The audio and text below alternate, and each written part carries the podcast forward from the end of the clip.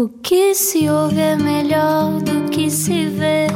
Desliga a TV, era o que faltava. A vida acontece quando anoitecer, era o que faltava. Juntos eu e você. Juntos na Rádio Comercial, muito boa noite, obrigado por estar no Era o que Faltava. João Paulo Souza, Ana Delgado Martins e sempre uma grande conversa a esta hora. E agora eh, que pensei nisto e ouvi os nossos genérico com atenção, já é de noite a esta hora novamente. Hum, parece que foi ontem que fazíamos isto de dia e que discutíamos esta ideia de. Boa dizemos boa tarde ou boa noite a esta hora. Exatamente. e numa semana em que celebramos o Dia da Saúde Mental, eh, não podíamos deixar de ter uma conversa precisamente sobre o assunto com um dos grandes psiquiatras do país, um dos mais conhecidos também, e que eh, é um habitué na rádio. Vamos a isso? Às 8 da noite paramos o tempo. Paramos o tempo. E conversamos sem pressa. Era o que faltava. Não era o que faltava. Juntos eu e você. Da Rádio Comercial. O nosso convidado de hoje é psiquiatra e há vários anos figura da rádio e da televisão sem nunca deixar de dar consultas. Diz que a tristeza é tão natural como a alegria e já assumiu publicamente ter estado deprimido, o que lhe aprofundou o autoconhecimento e também criou uma maior empatia com os seus doentes. As angústias serão as mesmas do que quando começou a dar consultas há 40 anos, numa altura em que o consumo de antidepressivos em Portugal é um dos maiores da Europa e a tendência tem sido de subida. No primeiro semestre do ano, por exemplo, foram vendidas bom, eh, 5 milhões de embalagens de antidepressivos, mais 8% face ao mesmo período do ano passado. O que é que pensa então um psiquiatra sobre isto? Bem-vindo, Júlio Machado Vaz. muito boa noite. Olá. Diretamente muito do Porto. Pelo convite. É, há muito tempo que não estava com vocês. É um prazer. Obrigada, Júlio. É sempre bom ouvir a sua voz, que, que estamos habituados a ouvir também na rádio, eh, numa rádio eh, nossa hum, colega, não é? Da- Na Antena 1, no Amor é com a Inês Menezes. Primeiro, permita-me acrescentar uma coisa que é: eu e a Inês, hoje em dia, falamos muito menos de amor e muito mais da vida em geral do que falávamos no início. E se calhar as duas coisas encaixam-se, não é? Porque o amor não existe numa campânula. E a questão da medicação, neste caso, os antidepressivos, mas podemos estar a falar de ansiolíticos, não é? Também não é uma gaveta fechada, separada das outras. a Inês é que gosta, quando eu digo estas palavras antigas, num determinado pechiché, não é? Pronto. Pichiché. Obrigado por esta palavra. é? Vão, vão, vão perguntar às vossas avós. Sim, não é? sim. Obrigado ao Carlos T também por ter imortalizado essa palavra, não é? É verdade, é verdade. Numa música Ora do bem, porque a questão é esta: É- é- acima de tudo, é preciso bom senso, mas às vezes não é fácil. Primeiro, há estudos hoje em dia, e até isso deu aqui há umas semanas, eh, algumas entrevistas necessárias eh, na nossa imprensa, porque saiu uma revisão que dizia que os efeitos dos antidepressivos seriam muito menores do que aqueles que seriam anunciados, e vamos ser honestos, e que nós desejaríamos. E alguns colegas meus, e muito bem, saíram com um discurso de bom senso dizendo cuidado, porque isto no limite desacredita uma classe de medicamentos que não pode ser desacreditada. Na realidade, eu que sou basicamente um psicoterapeuta, em determinados casos, também utilizo antidepressivos e, com um pouco de sorte e de sageza, eh, com sucesso. Agora, o que é evidente é que nós vivemos numa sociedade eh, completamente rendida ao imediatismo, ao instantâneo. E, portanto, é fácil que haja uma sensação de que, bom, se há uma situação de depressão e se eventualmente nós temos uma medicação que liquide esta sintomatologia tão desagradável para as pessoas, então por que não? Uma espécie de, de bala prateada, digamos assim. não? Os antidepressivos não são balas prateadas. Mas é, é à procura dessa solução rápida e quase mágica É, que muitas, é. muitas vezes se fica É, agarrado a eles, não é? É, mas a questão que eu, que eu mencionava da campanula faz sentido porque é que no meio de uma miríade de outras variáveis, por exemplo, vocês ponham-se eh, no lugar de um colega meu, olha, em medicina geral e familiar, hum, que tem uma lista interminável de doentes ao seu cuidado, que nunca deveria ser dessa dimensão, diga-se passagem, que tem muito pouco tempo para a consulta e agora tem à sua frente alguém que não vai com uma queixa iminentemente física, e eu digo eminentemente física porque as nossas queixas físicas também têm componentes psicológicos. Nós não temos uma fronteira que exija passaporte, como hoje em dia é exigido para a Inglaterra, por exemplo, no pescoço. Nós somos inteiros. E é por isso que há uma palavra que se utiliza com frequência que é uma abordagem holística do doente. Todo ele, as vertentes físicas e psíquicas.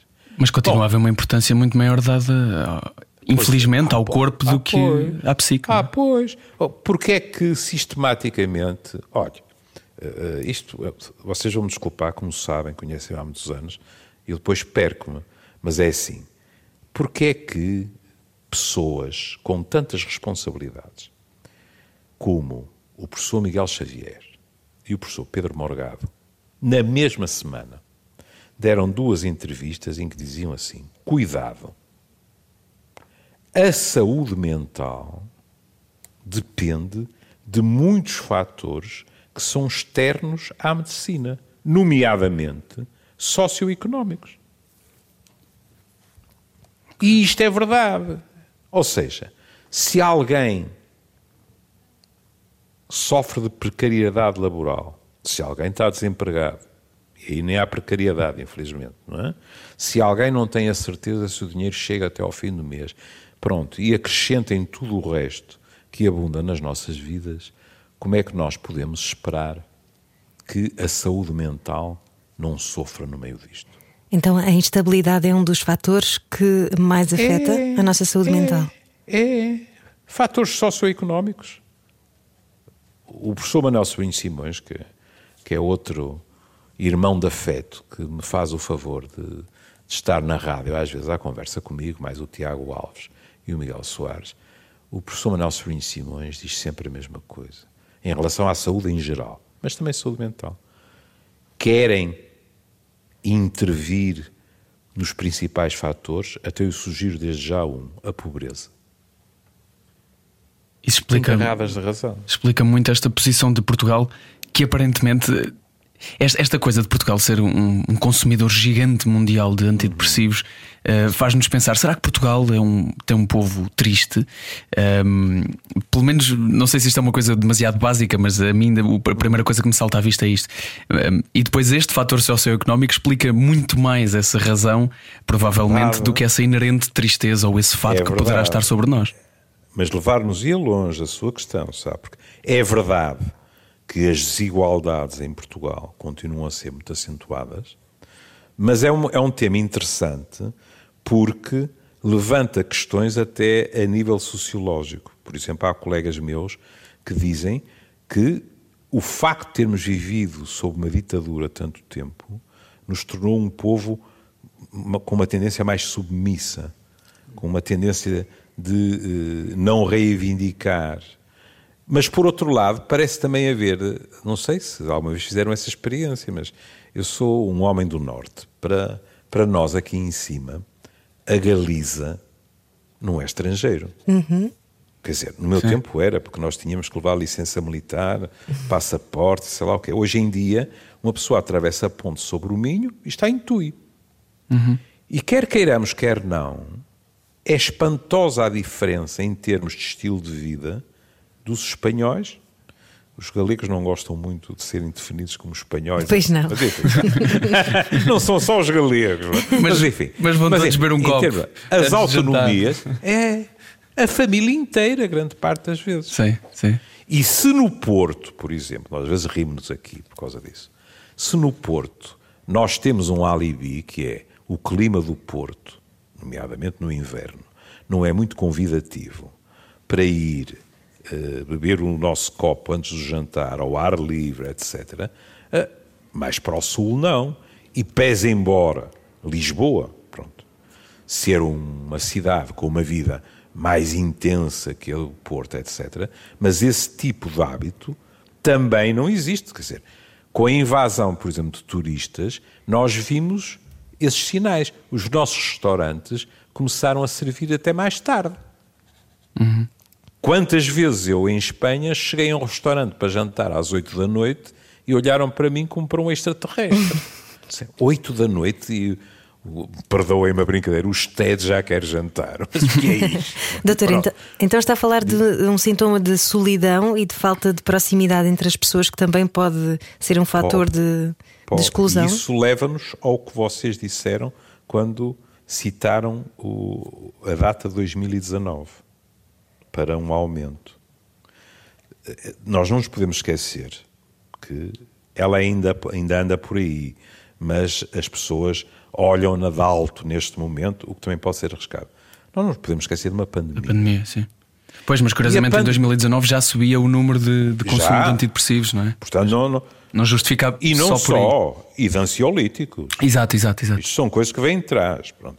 E quando os meus colegas, eu, nós falámos de determinantes, chamadas determinantes socioeconómicas, mas não é só isso. Os nossos colegas, sistematicamente, olha, como o professor Miguel Xavier, reivindicam uma melhoria dos serviços para haver uma maior presteza no atendimento às questões psicológicas. É impensável que em 2022 um colega meu de medicina geral e familiar diga esta pessoa precisa de uma consulta de psiquiatria e que a resposta seja daqui a quatro ou cinco meses. Pois, mas é, é Não uma, pode acontecer. É uma coisa dificílima e, e temos sempre eh, Pronto. Medo, eu tenho medo de soar ingrato. Eu, claro que eu adoraria, e se calhar muito, muita gente concordaria, em haver, como não sei se o, se o doutor é, é, é, a favor desta, desta ideia de haver também um psicólogo de família, como existe o conceito e apenas o conceito em Portugal de médico de família, porque na verdade há muita gente que não tem sequer médico de família. É verdade. Credo, homem, eu já meti o pescocinho 37 mil vezes eh, pelos psicólogos. Quer dizer, os números estão aí, nunca ninguém teve o mau gosto de os questionar. Nós temos cerca de 200 e tal uh, psicólogos nos cuidados de saúde primários. E precisaríamos do triplo ou do quádruplo. Claro. Nós tivemos notícias há muito pouco tempo de concursos para, se bem me lembro, mas tanto faz o número, se bem me lembro, para 40 lugares de psicólogos e o concurso arrasta-se há dois anos. E isto é importante porque é importante naquilo que estamos a falar, que é haver um acompanhamento imediato, naquilo que é, se quiserem, a primeira, como se diz agora, que é uma palavra fina, que é o primeiro interface, é? que é os cuidados de saúde primários. É? Pronto. Mas não é só isso é que haver esse acolhimento na vertente psicológica também ajuda a sobrecarregar menos todo o sistema. Porque há determinadas queixas, determinados pedidos que ficam logo ali, em vez de irem sobrecarregar outros serviços especializados que estão autenticamente a rebentar pelas costuras. E em vez de ganharem proporções maiores ainda, não é? Com o tempo. Tem toda a razão. Mas isso tem, ainda bem que pôs a, o dedo na ferida. A, a principal razão é o sofrimento da pessoa. Mas depois há o funcionamento do sistema de saúde. Quando os cuidados de saúde primários são mais eficazes, isso significa que há menor compressão dos serviços centrais, nomeadamente hospitalares. e, portanto, a... toda a gente lucra. Claro. A pessoa, que é um direito inalienável, uhum mas também isto contribui para a sobrevivência e para o melhor funcionamento do sistema em geral e do Serviço Nacional de Saúde em particular. Doutora, Agora, só uma coisa, porque há bocado uh, ficou por dizer. Ponham-se no lugar do meu colega de Medicina Geral e Familiar. Suponham que têm oito minutos ou dez para falar com aquela pessoa. Vocês acham que há algum Udini que em 8 ou 10 minutos ouve, ou melhor ainda, escuta aquela pessoa o suficiente para depois poder, em mais 8 ou 10 minutos, fazer um acompanhamento psicológico. Suponhamos, para averiguar da distinção entre depressão e tristeza e decidir se medica ou se não medica. É ficção científica. Uhum. E, portanto, nessas situações, é muito mais simples medicar. É mais rápido. E era isso que estava a falar há pouco em relação à Exato. pílula dourada, não é? No fundo, é. é. não termos tempo nem para avaliar, nem para quase é processar aquilo que estamos a sentir, não é? Esta Exato. coisa de. Uh, a, diferença entre a tristeza e a depressão de que o Dr. Júlio Machado Vaz uhum. estava a falar, que é tão importante, de que às uhum. vezes é só preciso nós ficarmos, se calhar, a chorar uma tarde, a ver um filme e carpir uhum. essas mágoas e, e, tentar processar sentimentos em vez de engolirmos eh, consistentemente uh, isso uh, para podermos ser funcionais e funcionarmos como máquinas cada vez mais. Tem razão. No fundo, para fazermos o luto, nós podemos estar tristes por razões que não têm nada a ver com o luto. Cuidado, luto num, num sentido geral. Uhum. Uh, nós estamos muito habituados a falar de luto quando morre alguém, mas, por exemplo, uh, quando termina uma relação amorosa e se foi o outro que terminou, nós temos que fazer o luto daquela relação. Nós podemos ter que fazer o luto da nossa própria imagem no mundo laboral, etc. Não é? Mas também podemos estar tristes porque o Benfica perdeu. Mas temos de concordar que são situações diferentes, não é? Uhum. Bom, o que é que uh, nisso é fundamental? E nós perdemos alguém que falava disso de uma forma, uh, eu diria, magnífica, que era o professor Coimbra de Matos. Porquê é que isto é muito importante? Porque a tristeza, é claro que nenhum de nós consegue funcionar mesmo assim. Mas, em abstrato, nenhum de nós vai negar que é tão natural de ficarmos tristes como alegres.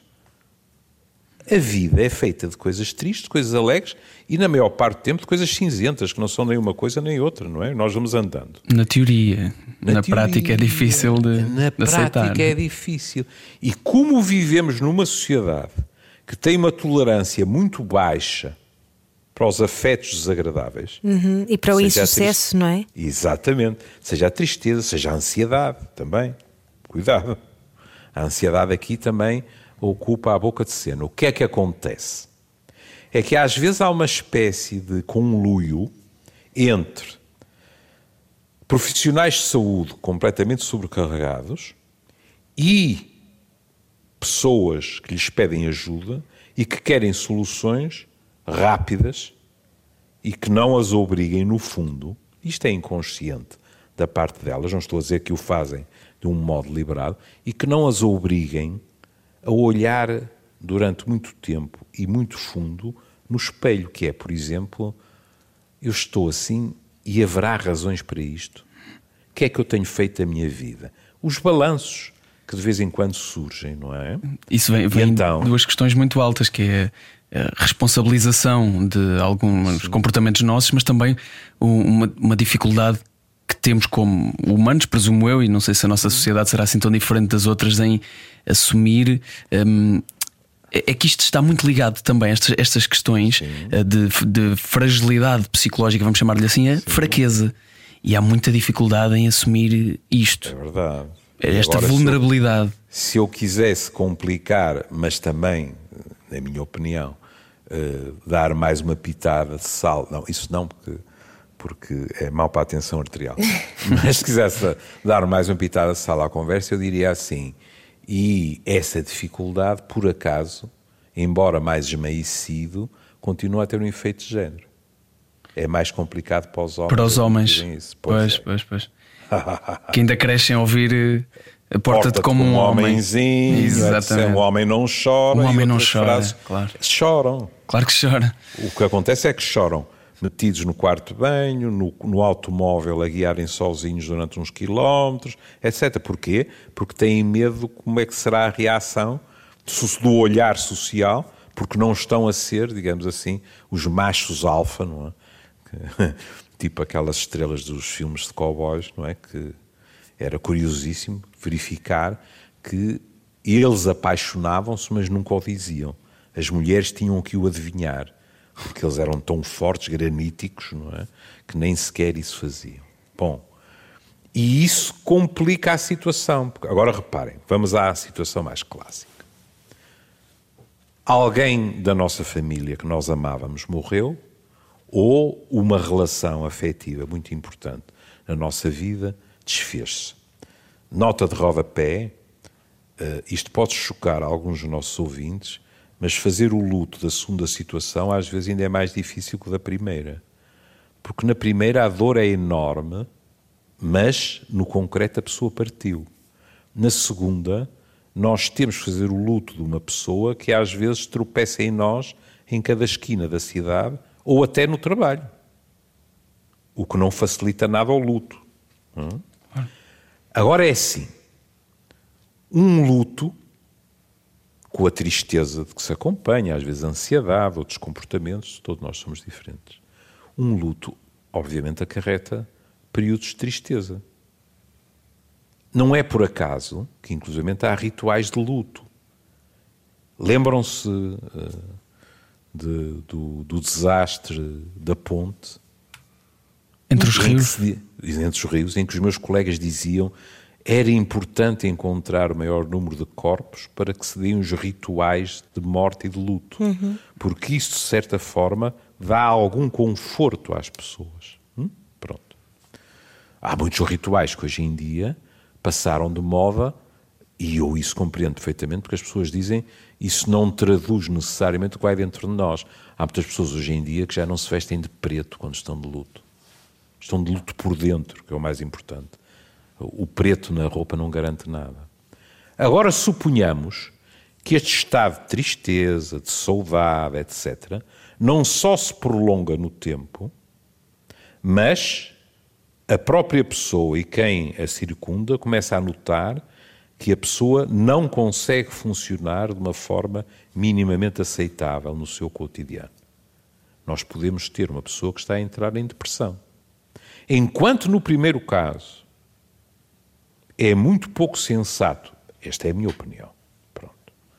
Não, estou longe de estar sozinho. Mas, enquanto na primeira situação é pouco sensato enfiar com antidepressivo na pessoa, é, é muito melhor esperar que o processo evolua de um modo natural. Assim que, bem ou mal, nós diagnosticamos uma depressão, aí o antidepressivo é justificado. Agora, cuidado. É que às vezes o que acontece é que se pensa assim, bom, mas então agora, se se dá o antidepressivo, não é preciso apoio psicológico, nem pensar. Há coisas que a pastilha não pode dar. E que, em contrapartida, a relação de apoio terapêutico pode. E por isso, de vez em quando, hoje em dia, eu ouço discursos que me assustam, porque são pessoas que, eh, ou em consulta, ou fora dela, muitas destas coisas nós ouvimos à mesa de café, que dizem assim: Eu fui ao seu colega fulano tal, muito simpático, uh, estive lá dentro 15 minutos, ele receitou-me um antidepressivo, eu volto lá daqui a seis meses e ele deu-me o nome de um psicólogo que diz que eu beneficio de falar com alguém isto assusta-me em termos de isto não é psiquiatria. Era o que faltava que a psiquiatria se limitasse a receitar e à manutenção do tratamento conforme o feedback. Até porque, como nos dizia há pouco, ainda em off, conhece hum. casos de pessoas que estão medicadas já há, há, décadas, não é? Essa é outra questão. Mas isso aí uh, pode acontecer com uh, o, o colega meu ter medicado a pessoa e, ao mesmo tempo, ter feito o apoio psicoterapêutico, que, na minha opinião, tem a obrigação de fazer e para o qual, é, em princípio, teve eh, uma preparação adequada. O que acontece depois? Vamos supor, no fundo, é um efeito perverso de um efeito desejável. Vamos supor que aquele antidepressivo, e eu estou a dizer antidepressivo, Podíamos estar a falar de um ansiolítico. Pronto. Mas aquele antidepressivo funcionou. E a pessoa passou a sentir-se melhor. Bom. Agora é muito provável que o meu colega diga, depois de passado o tempo que ele considerou adequado para a manutenção do tratamento, diga agora vamos começar, perdoarão, o calão da minha máfia, o desmama. É? Ou seja, vamos lentamente deixar a medicação. Bom, em primeiro lugar, quer queiramos, quer não, neste momento, nós estamos a viver tempos de magníficas descobertas a nível, por exemplo, da bioquímica cerebral. Se nós tivermos uma visão radical de que, por exemplo, a depressão, podemos estar a falar de outros problemas, é apenas um desequilíbrio químico no cérebro, então podemos tomar a decisão de que é inevitável o antidepressivo continuar sempre, porque é a única forma de equilibrar determinadas substâncias químicas no cérebro. Esse é um dos aspectos. Outro aspecto é este: a pessoa sente-se bem e desenvolve uma dependência, e até estou disponível para dizer só psicológica, não é o que eu penso. Acho que também há dependência física. Mas pronto. Dependência psicológica neste sentido. A pessoa tem medo de largar a pastilha. A pessoa lembra-se de como se sentiu e de como melhorou. E, portanto, há nela uma resistência a arriscar baixar doses. Começa a baixar doses e sente sintomas desagradáveis. A sua primeira nostalgia é voltar a subir as doses para se sentir bem outra vez. Há até aspectos que as pessoas uh, referem que são caricatos, que é assim. A pessoa às vezes diz assim, ó oh, oh, doutor, isto foi muito complicado fazer o desmame, sabe? Porque era assim. Eu dizia, não, mas eu preciso continuar a trabalhar, não me posso arriscar a ir ao fundo do poço outra vez. E o seu colega disse-me assim, então podíamos iniciar o desmame nas férias. Eu disse, nas férias? Mas eu nas férias não me vou sentir mal, tenho que me sentir bem nas férias, senão não descanso nada, percebe? E portanto, às vezes, nós arranjamos alibis para, pronto, nunca é hoje, nem amanhã, nem depois. Para fugir da dor também, não é? Continuarmos a fugir de, dessa luta que, que já é falamos, verdade, não, é não querendo minimizar o, a dor que é lutar contra essa tristeza, atenção. Obviamente, mas. Não, de maneira nenhuma. Doutor, mas, mas já agora uh, aproveitamos para, já que falamos de formas Sim. de contornar, há também, é importante frisar, há também formas de, uh, por exemplo, através do exercício físico e uhum. da alimentação, uh, formas de também ajudar o corpo a, a tentar. Ativar quimicamente essas, essas falhas, não é? Ah, pronto. Por exemplo, a questão das endorfinas. É? Exatamente. Vou-vos dar um exemplo, uh, quiçá até demasiado prosaico. Suponhamos que este vosso amigo faz uh, um dia inteiro de consultório. A psiquiatria, como compreenderão em termos psicológicos, é exigente. Uhum. Quer dizer, nós até podíamos rir-nos e dizer assim: bom, uma pessoa que está bem na vida, que vai gastar dinheiro em consultas de psiquiatria, se calhar não está bem da cabeça. Há muito coisas bem melhores onde gastar o dinheiro do que ir para um psiquiatra ou mesmo um psicólogo se não precisa dele. Portanto, nós recebemos pessoas em sofrimento, por vezes muito pesado. E isso, se nós estamos inteiros na consulta, também é pesado para nós. E isto cansa, mesmo fisicamente. Uhum.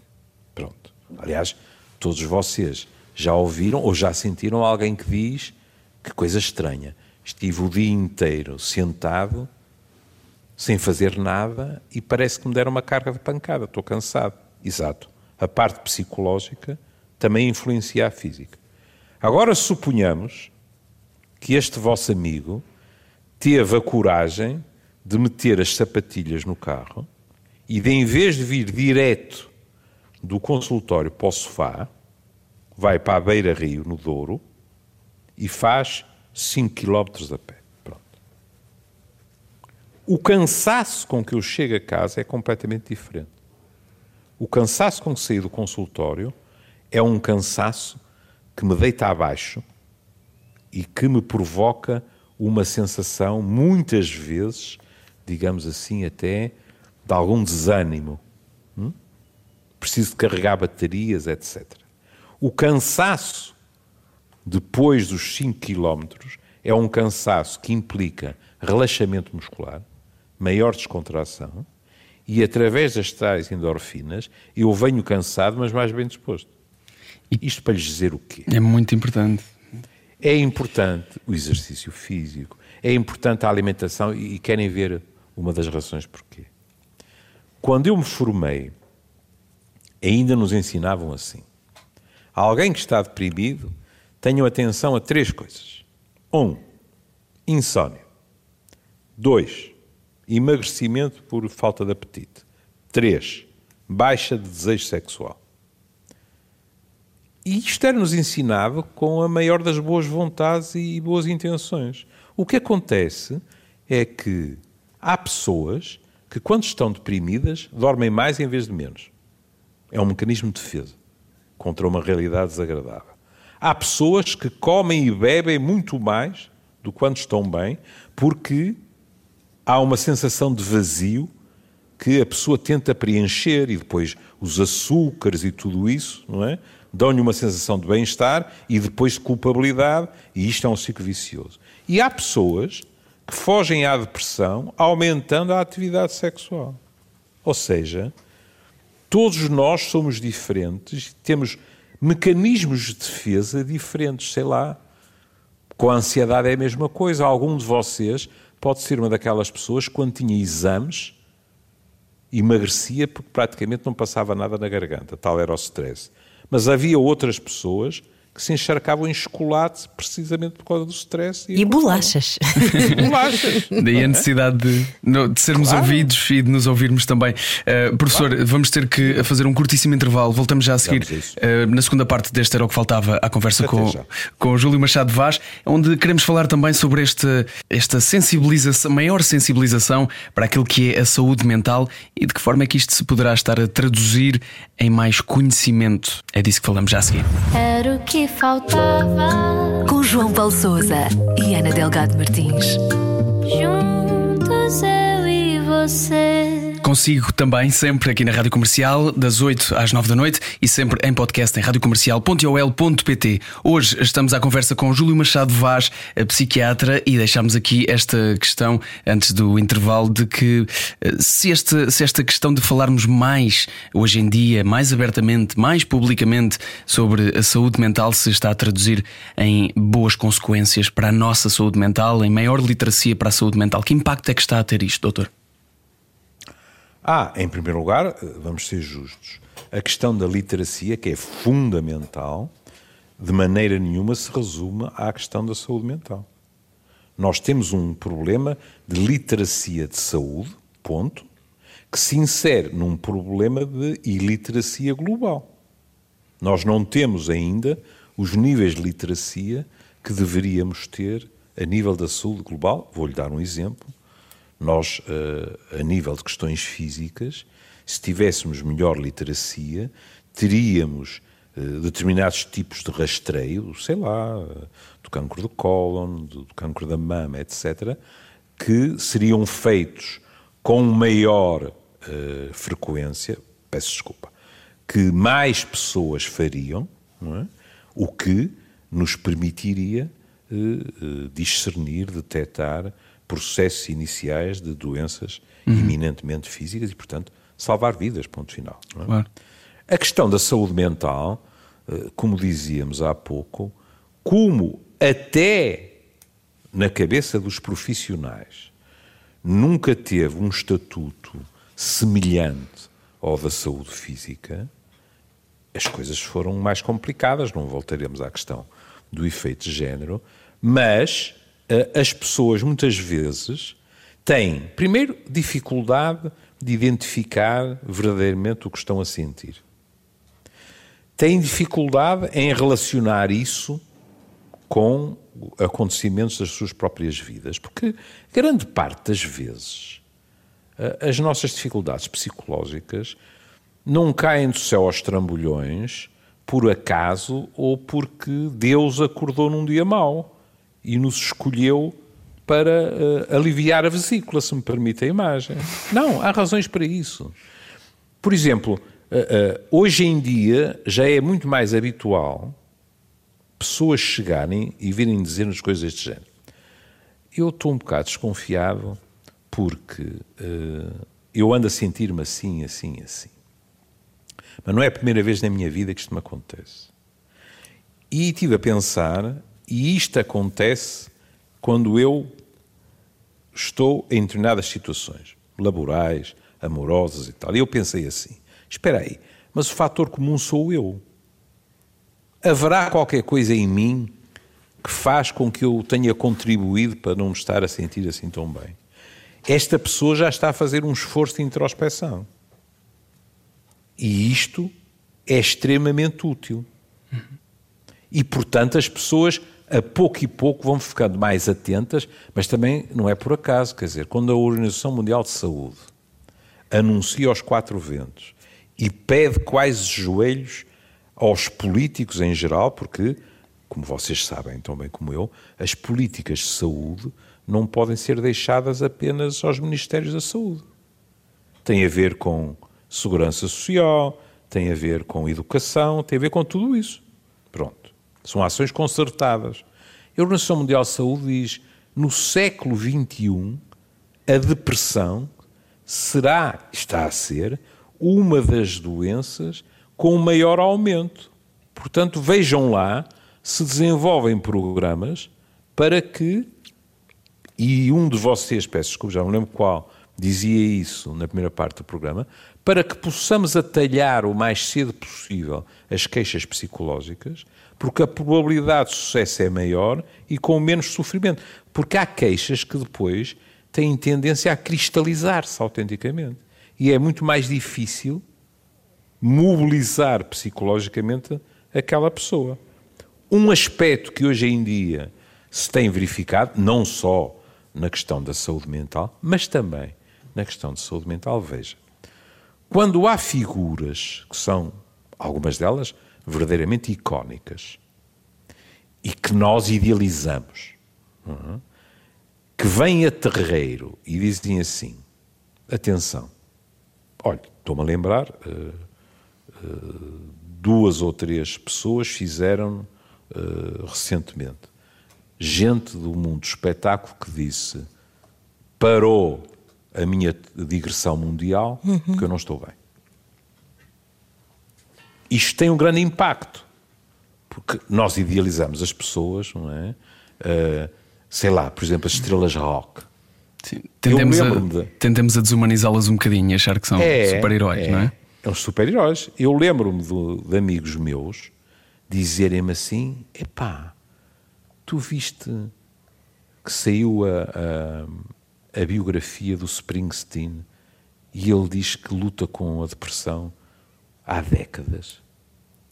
Uma pessoa pensa, o Springsteen, The Boss, o, tipo parece um, um camionista feliz, não é? não é?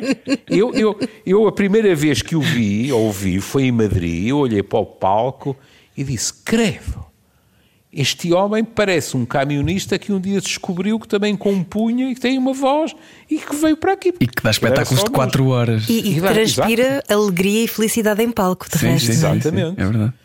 Por exemplo, o, o, que você acaba de dizer, João, eu, eu vi-o em Madrid, ele no dia seguinte dava espetáculo em Barcelona e eu tive direito a 3 horas e meia de espetáculo.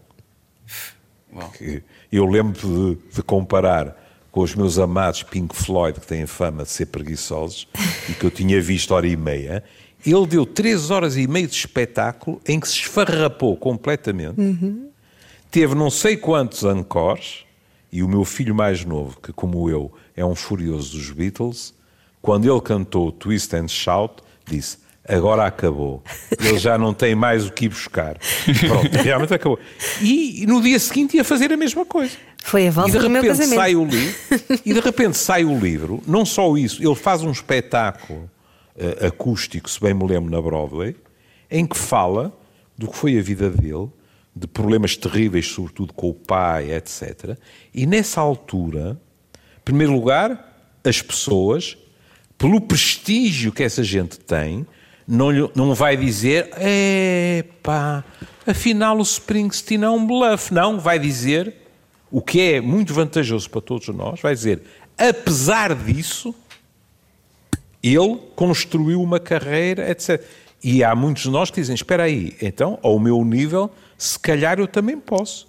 Também mu- posso sair destas coisas, etc. E muitos outros artistas rock que depois, eh, eh, na altura, precisamente por não ouvir este acompanhamento, entravam em comportamentos desviantes, não é? E que depois eh, sabemos como é que É isso verdade. terminava, não é? Não mas, é? Quer dizer, o, mas- Uhum. grupo, o grupo dos 27, não é? Todos aqueles que, que morreram aos 27 anos. Kurt Cobain, Amy Winehouse. Jim Morrison, Jimi Hendrix, Janis pois, Joplin. Exatamente. Eh, eh, não vamos ser ingênuos. É evidente que muitos deles estavam em consumos de drogas que não tinham a ver com depressão, eh, pura e simplesmente, exageravam no- nos consumos dessas drogas. Mas quando vamos ver as biografias, o stress, a tentativa de manter um ritmo de vida completamente alucinante, a pressão das empresas discográficas, etc.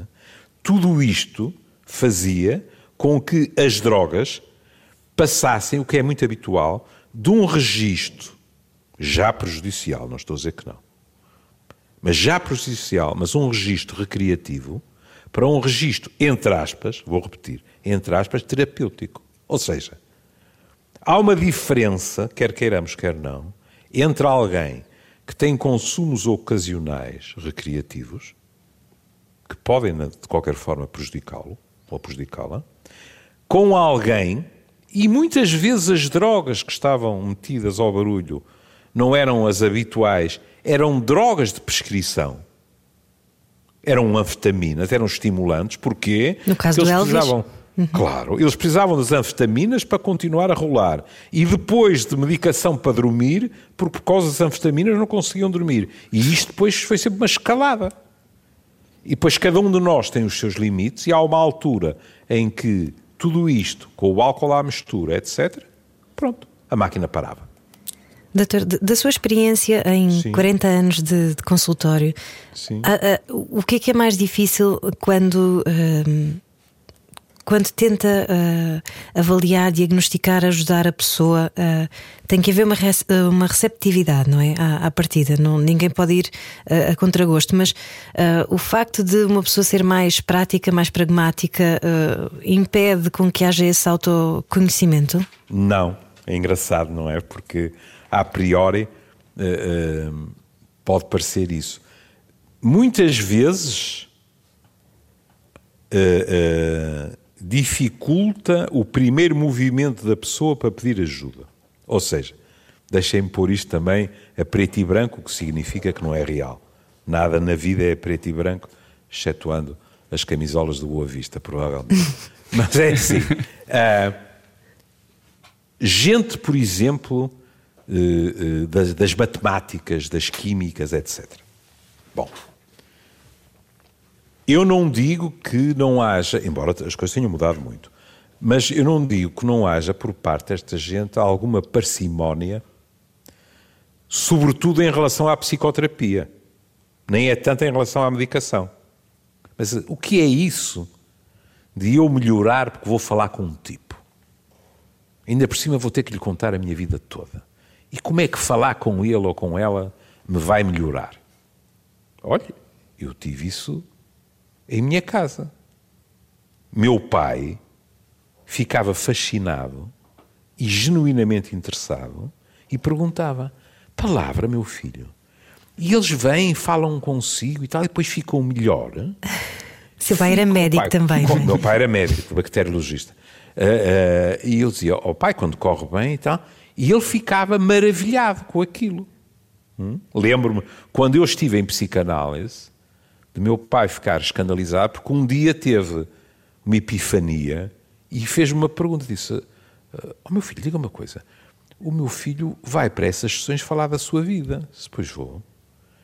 E ele perguntou-me: Isso significa que também fala de mim? Disse: Ó pai, tu achas que não fazes parte da minha vida e que não fizeste parte toda a minha vida.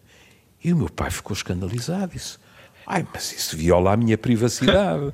eu oh, pai, eu peço desculpa, mas eu estou a falar da minha e tu estás, fazes parte da minha. Como é que alguém pode falar da sua infância e adolescência e não falar dos pais?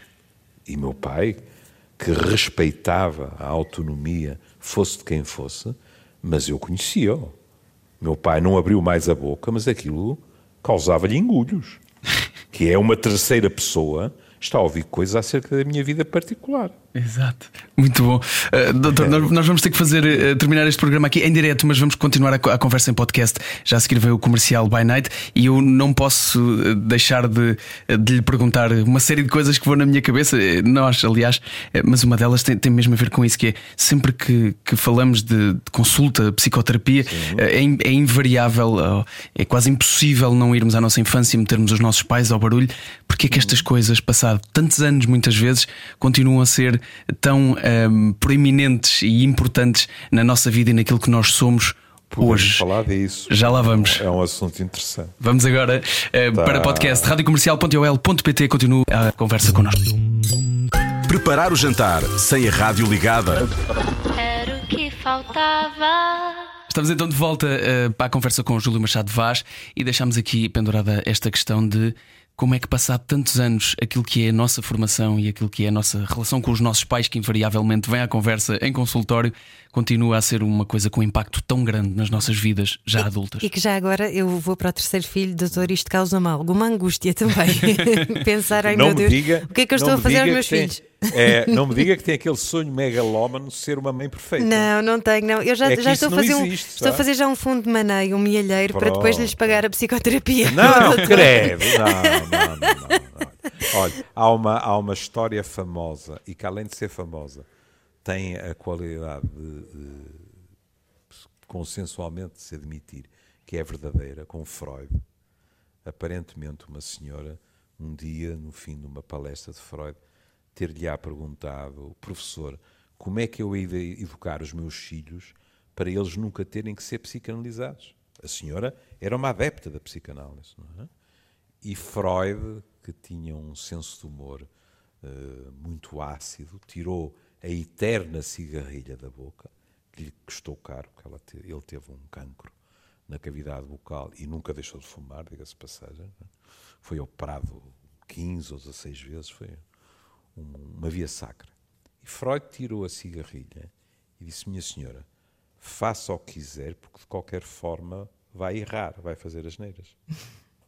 o que é verdade. O que houve foi gente que interpretou a frase, na minha opinião, mal que é dizer assim: olha, não há volta a dar-lhe. Não, não.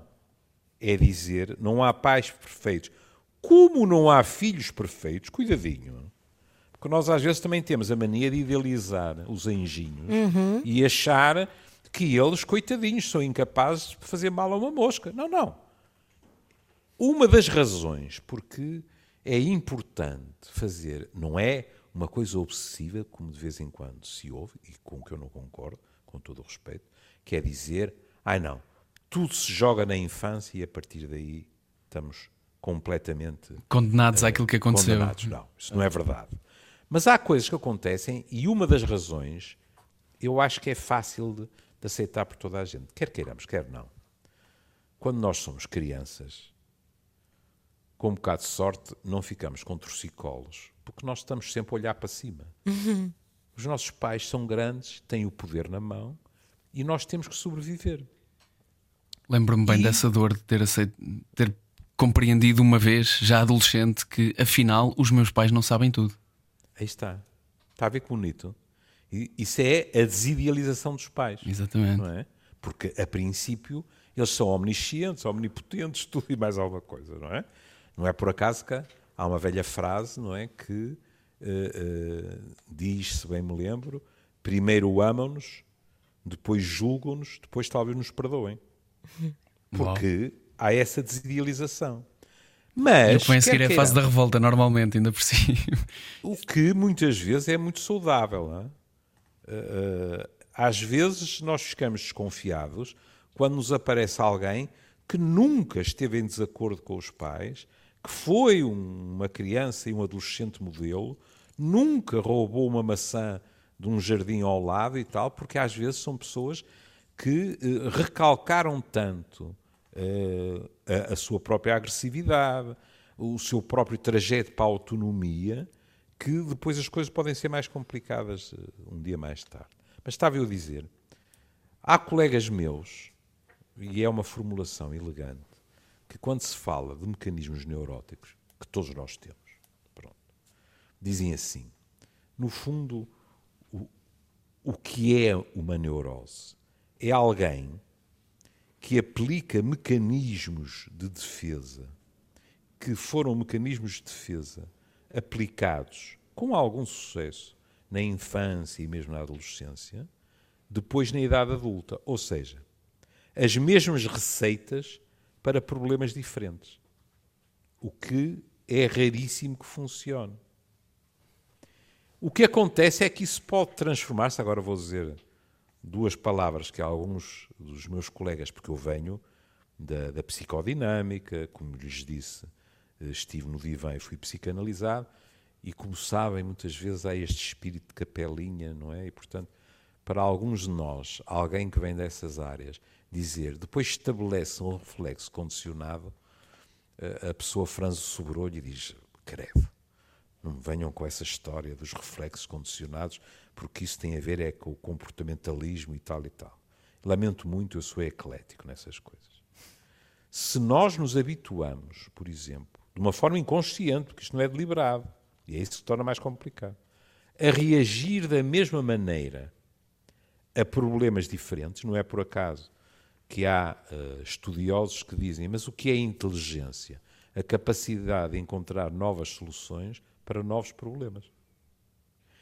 Se nós, pelo contrário, aplicamos uma espécie de chapa 5, o mais provável é que estejamos desajustados a novos problemas, nomeadamente ao nosso crescimento para uma autonomia, quer dizer, nós gostamos dos nossos pais, mas chega a uma altura, dos pais, da família em geral, chega a uma altura em cada vez menos somos os filhos deles e somos adultos que também são filhos deles.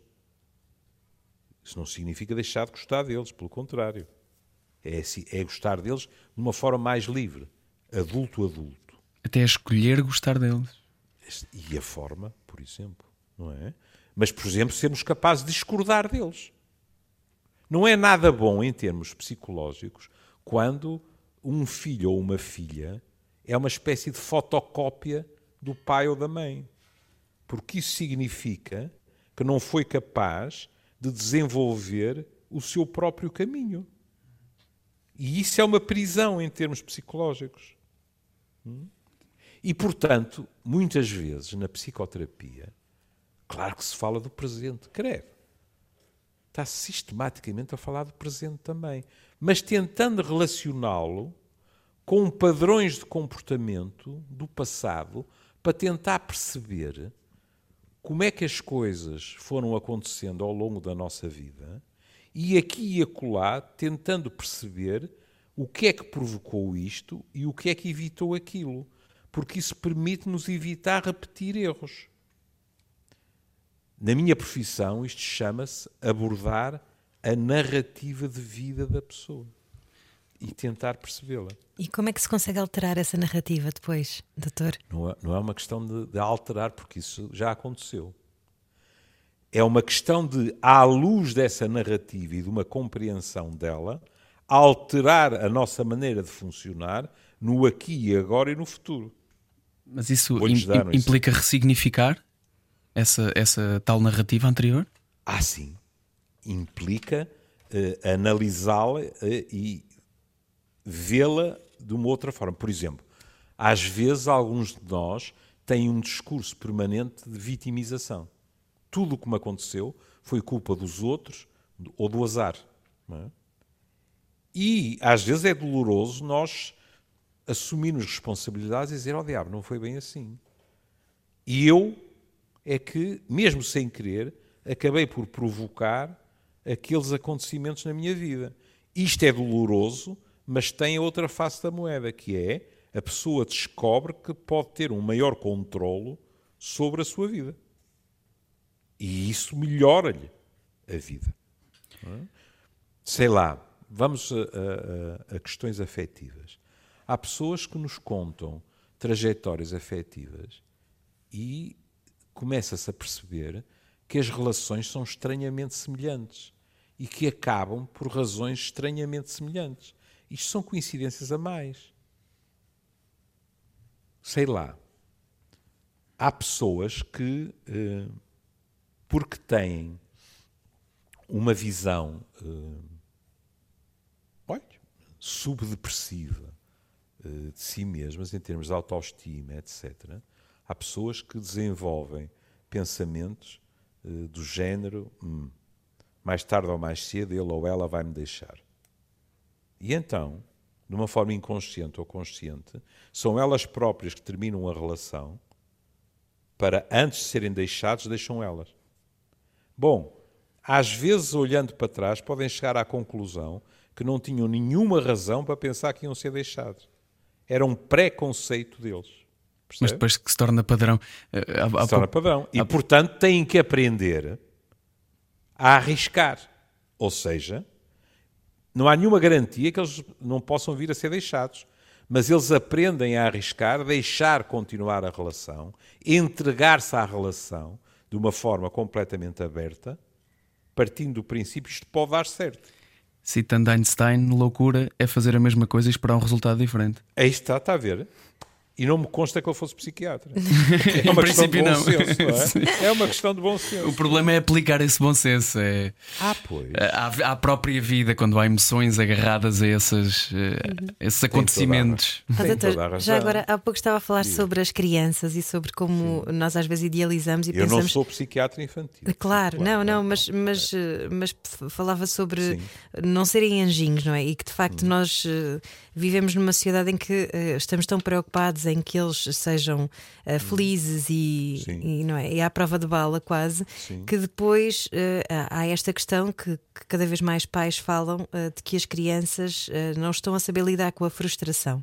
É verdade. E, e, depois isto traz consequências também para a vida adulta, não é? Estão, estão a ficar uns, não há, uns atados, não há vida uns sem frustrações. Uhum. E, é? e, isso é, é, uma coisa da qual nós fugimos constantemente: a tristeza e a frustração. Muito. De, inclusive deles.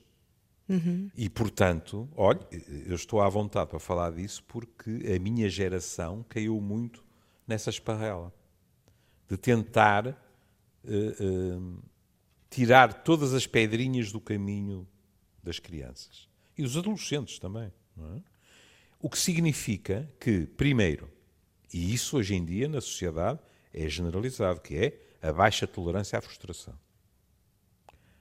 a baixa tolerância a ouvir um não, por exemplo, que não pode ser um drama. Há coisas que não são possíveis. Mas se nós não aprendemos a tolerar a frustração, depois, quando a vida nos frustra, e mais tarde ou mais cedo frustra-nos sempre, em algum aspecto, mais importante ou menos, eh, eh, alguns de nós é como se amoassem com a vida. E dissessem, mas que é isto? E depois, como não, como não desenvolveram competências para lidar com isso, seja a nível individual, seja a nível social, os problemas podem agravar-se. Vou-lhes dar um exemplo. Hoje em dia, olha ainda, ainda esta semana, eu discutia na, na clínica de que sou diretor uh, clínico, peço desculpa para, a redundância, um, em Adolfo dois casos de dependência de jogo. Mas podia ser dependência uh, meramente tecnológica. É? É, é? muito complicado. É muito complicado porquê? Porque a pessoa, por exemplo, antigamente, e hoje ainda acontece, as pessoas escreviam cartas aos casinos dizendo não me deixem entrar. Bom, mas quando a, a, a pessoa tem o computador na sala de estar e tem não sei quantas formas de jogar, é mais complicado. É? E, portanto, são, são situações complicadas de gerir. E a questão da frustração, mais uma vez, vem ao de cima, que é a pessoa está chateada, eh, teve um dia mau, etc. E tem ali à mão de semear o computador ou o iPad, pronto, essas coisas todas com, com nomes esquisitos. É? E depois a pessoa muitas vezes engana-se a si mesma. Assim. Pronto, é só um joguinho. É, é só uma vez. Isto depois pode dar uma situação de dependência, de tal forma que a pessoa pode começar a substituir o real pelo virtual. Porque o virtual é mais real para ela que o real. Vejam, por exemplo, nos, nos adolescentes. E aqui a pandemia não ajudou nada. Por um lado, nós pudemos comunicar com os nossos entes queridos como nunca poderíamos antes, quando só tínhamos telefones fixos, não é? Por exemplo, uh, os meus netos podiam pôr-nos, uma coisa que eu não sei fazer, uma das mil e uma coisas que eu não sei fazer, que é pôr-nos em quadradinhos diferentes num ecrã e nós estarmos a falar entre todos, não é? Magnífico. Mas em contrapartida, houve pessoas que já tinham uma relação demasiado estreita com a tecnologia, que essa relação agravou-se de tal maneira que vocês vão ouvir pessoas que vos dizem assim: Bom, eu, eu desenvolvi uma relação com alguém uh, através do que quiserem, do WhatsApp, do Tinder, tudo. É muito curioso, por exemplo, vermos como as coisas evoluem. Têm sido artigos a dizer o Tinder de hoje não é o Tinder de há 10 anos atrás. Porque há 10 anos atrás era quase exclusivamente uma aplicação de engate e hoje em dia nem pensar. Há uma data de pessoas que vão para lá para conhecer pessoas e depois, sim ou não, poder haver uma relação, mas uma relação global e não meramente sexual. Não é? Mas o que eu estou a dizer é o seguinte: depois a pessoa diz-nos assim, mas sabe o que é que aconteceu? O que aconteceu é que a outra pessoa agora convidou-me para jantar. E eu estou uma pilha de nervos, não sei se consigo ir. E a situação é paradoxal porque a coberto de um ecrã, cuidado que eu não estou a dizer o que é infelizmente vulgar e terrível, a criação de perfis falsos e mentir aos outros, etc. É, não é isso. Que é um problema grave neste momento. Inclusive com, com chantagens através de, de, tecnologia, como vocês sabem. Não, é? não, eu estou a dizer que, pelo contrário, aquelas duas pessoas desenvolveram uma relação de grande intimidade através de uh, sistemas tecnológicos. Mas agora, alguém diz: bom, mas agora vamos ao passo seguinte, vamos jantar fora, vamos a um cinema e tal. E uma das pessoas, ou até as duas, de repente pensa assim: ui, mas ele ou ela sabe tudo a meu respeito e eu não sei como é que reajo ao pé. Porque a então intimidade então, assusta muito mais do que. Olhos nos olhos. Uhum. Olhos nos olhos. Outras pessoas dizem assim: Ó oh, oh, doutor, pá, isto corre tão bem, mas eu não vou estar à altura na mesa do café ou do restaurante. É? E portanto há pessoas que preferem ficar numa omnipotência tecnológica em vez de arriscar o carne e osso. Onde têm controle da situação. Completo. Esta... É? Na tecnologia o controle é total. Uhum. Mas nós temos cada vez mais essa necessidade, você... não é? De ter é. controle de tudo. Aí está. Em contrapartida, você vai jantar fora e pode-lhe acontecer que ao fim de 10 minutos você pede desculpa para ir ao quarto bem, chega ao quarto bem e diz: Este tipo ou esta fulana não é a pessoa com quem eu estava a conversar. É uma seca terrível. Vou ter que arranjar uma desculpa para me ir embora. É um dos riscos. Outro risco é ser, pronto, a expressão é demasiado século XIX, ser o homem ou a mulher da sua vida. Acredita nisso, doutor? Que é o homem ou a mulher da nossa vida? Não. Não acredito por uma razão. Porque acredito, e a minha profissão também me provou, mas não só, a minha vida também, eu tenho 72 anos, não é? Há mais do que um homem, mais do que a mulher por esse mundo fora, com quem nós podemos ser felizes. Cuidado. Eu, eu, eu, eu carrego há 30 anos uma frase em cima de mim. Quando eu fui ao programa do Carlos Cruz, em 91 ou 92, ele fez-me uma pergunta. Nós falámos muito de sexologia uhum. e eu pensei que, que, seria isso, digamos assim, que uh, mais me, que, me questionariam fora, uh, no, no pós-entrevista. E não foi, é muito curioso. Eu disse uma frase, para mim, perfeitamente pacífica, e foi de longe a frase que mais pessoas no meio da rua me paravam, sorriam e diziam assim: Olha, eu queria lhe fazer uma pergunta acerca de uma coisa que o senhor disse. Porque o Carlos Cruz girou-se para mim e disse: Acredita na felicidade? E eu disse: Não, acredita em momentos felizes. E havia pessoas que me diziam: Mas o senhor não acredita na felicidade? Eu disse: O quê? 24 horas por dia, 7 dias por semana, 12 meses por ano? Não, não acredito. E nessa altura as pessoas ficavam assim e diziam: Bem, pois, isso se calhar é muito. Pois é, é mas foi isso que eu disse. Porque, por exemplo, repara, veja, porque falámos de saúde também. A Organização Mundial de Saúde tem uma definição de saúde que é uma utopia, que diz assim: é um estado de bem-estar físico, psíquico e social. Bom, mas se para termos saúde temos que estar num estado de bem-estar completo, físico, psíquico e social, quando um de vocês está zangado com um dos vossos amigos, não pode dizer que está saudável. Não, isso só Buda, não é? Pois é, percebe? É uma utopia. Pronto, e as utopias foram feitas para serem perseguidas, ponto final.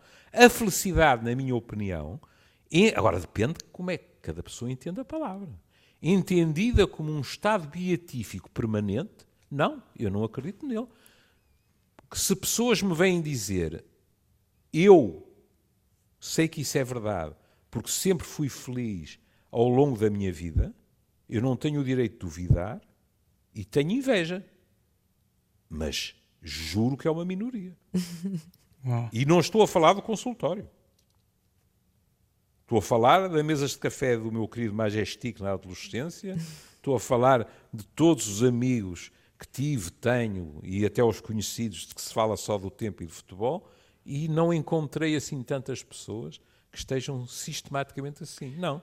Há pessoas é que vêm dizer, que nos vêm dizer é, é pá, foi tão bom para aquele jantar com a malta ontem à noite e tal, e é isso que eu me refiro.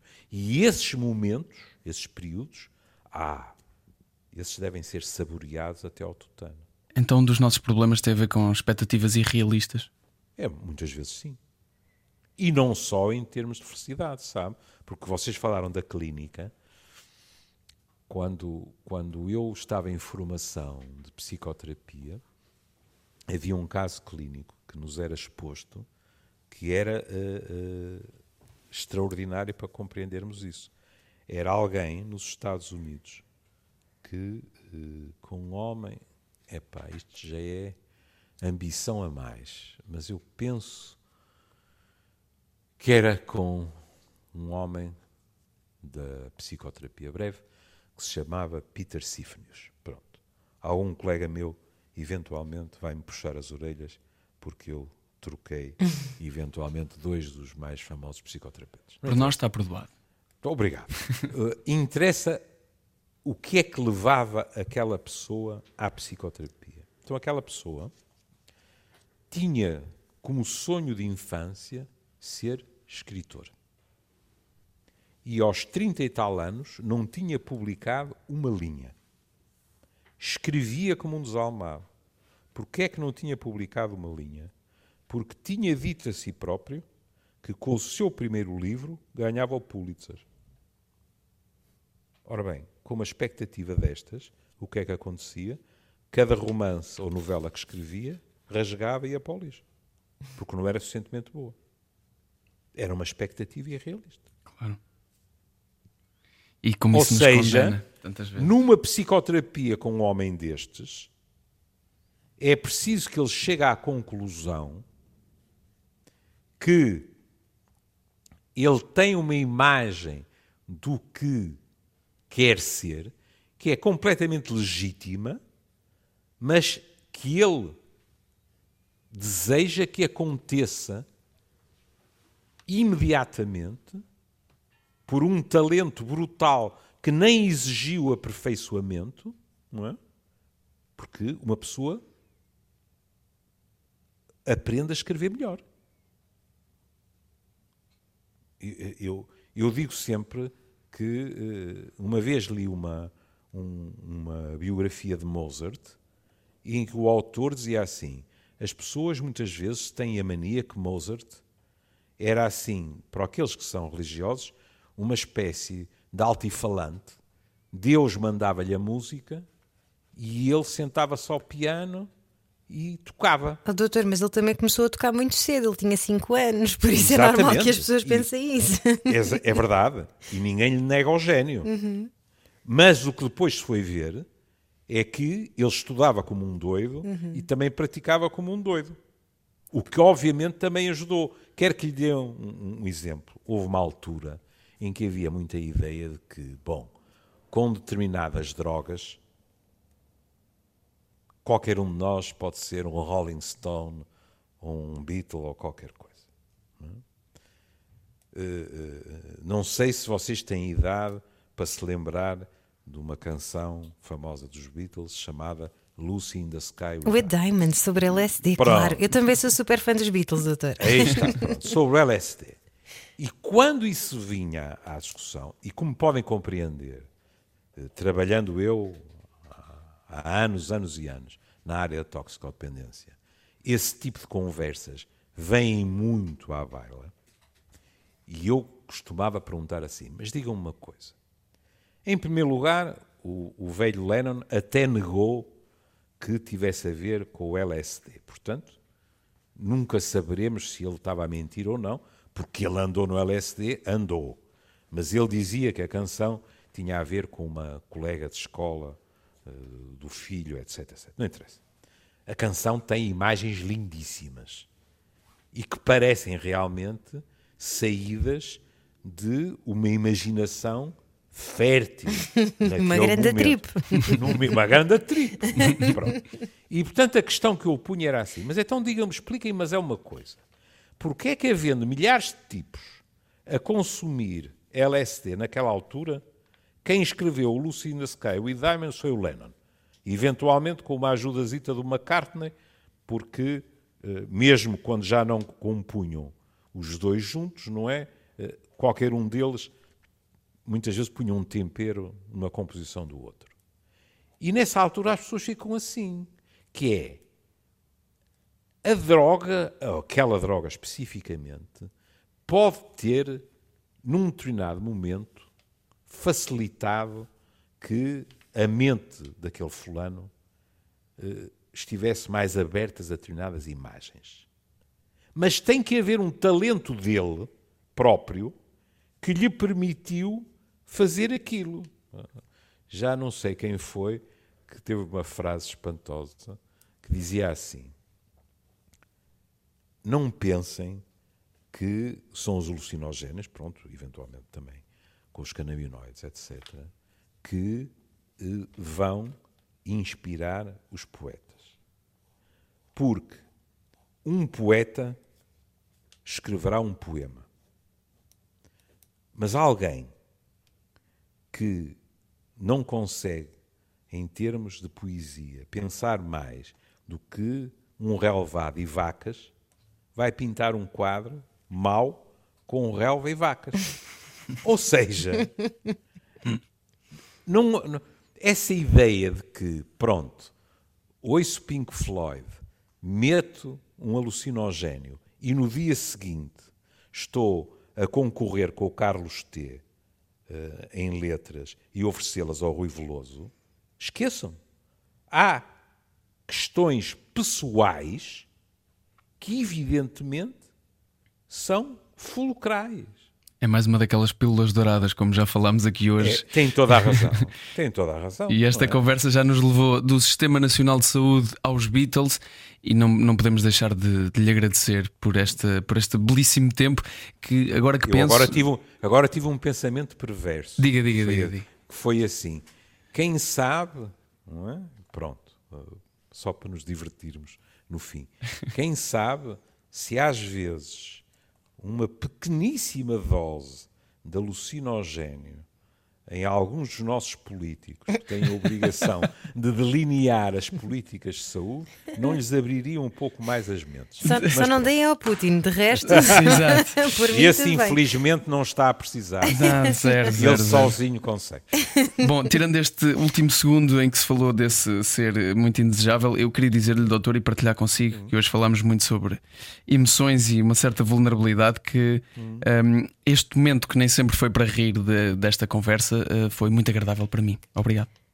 Ah, eu é que lhe agradeço a gentileza. Para no- Quando digo obrigado. para mim, digo para nós, Para nós, obviamente, claro. mas acho que é, um- que é uma coisa que, que muitas vezes nos esquecemos, é que, e falamos sobre isto, sobre um bocadinho o conceito de felicidade. Nem sempre a felicidade é estarmos a rir aos pulos e às Não, gargalhadas. não obrigado, é. doutor, e obrigado a quem esteve connosco nesta conversa. Não era o que faltava. Amanhã há mais. Beijos e abraços e até amanhã. Com todos, sobre tudo, Era o que faltava. na Rádio Comercial. Juntos eu e você.